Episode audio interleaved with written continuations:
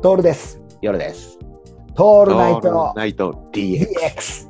あのーまさにそういう感じになってきたら、この間ね、入ったその横浜の店で、カウンターの寿司屋だったんだけど、寿司屋のカウンター座ったんだけども、そこで小肌もらうじゃん。で次にね、なんかおすすめお願いしますって言って、で、会行けますかって言われたから、会行けますって言ったの。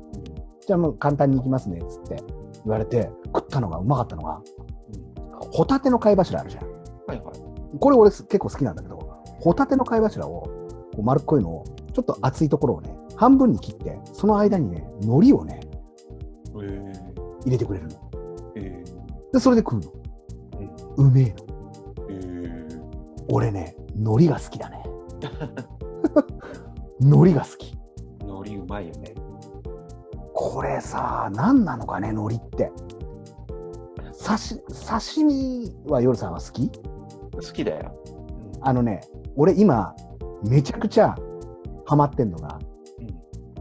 手巻き刺身。巻いちゃうんだ。巻くの。海苔で。うん海苔で巻く。そう。あの、パックで売ってる安い刺身でいいんだよ。うんうん。買ってくるじゃん。うん。で、それを、それプラス、海苔買ってきて、はいはい。醤油つけて、わさびつけたら、海苔に必ず巻いて食う。えうめえ。俺今や、やべえくれえね。刺身巻きにはまってる手巻き刺身。ー、あんまり見たことない。見たことないよね、食い方として。でもね、これ間違いなく流行るって。え流行る。ー、なるこれはね、これ、ぜひ、試してみてください。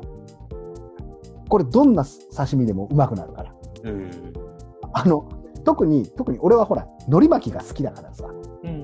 鉄火巻きとかも好きだし、納豆巻きとかも何でもいけちゃうから、はいはい。あの、細巻きとかが好きな人だったら、なおかつご飯はいいかなっていう時はう、ん海苔に巻いて食うね。なるほどね。これはうまいのよ。たまんない。うん。たまんない。もう、ちょっとこだわりが出てきたね。食べ、食べるものに対まあして。出るよね。そう。ブームもあるしね。ブームある。うんブームある。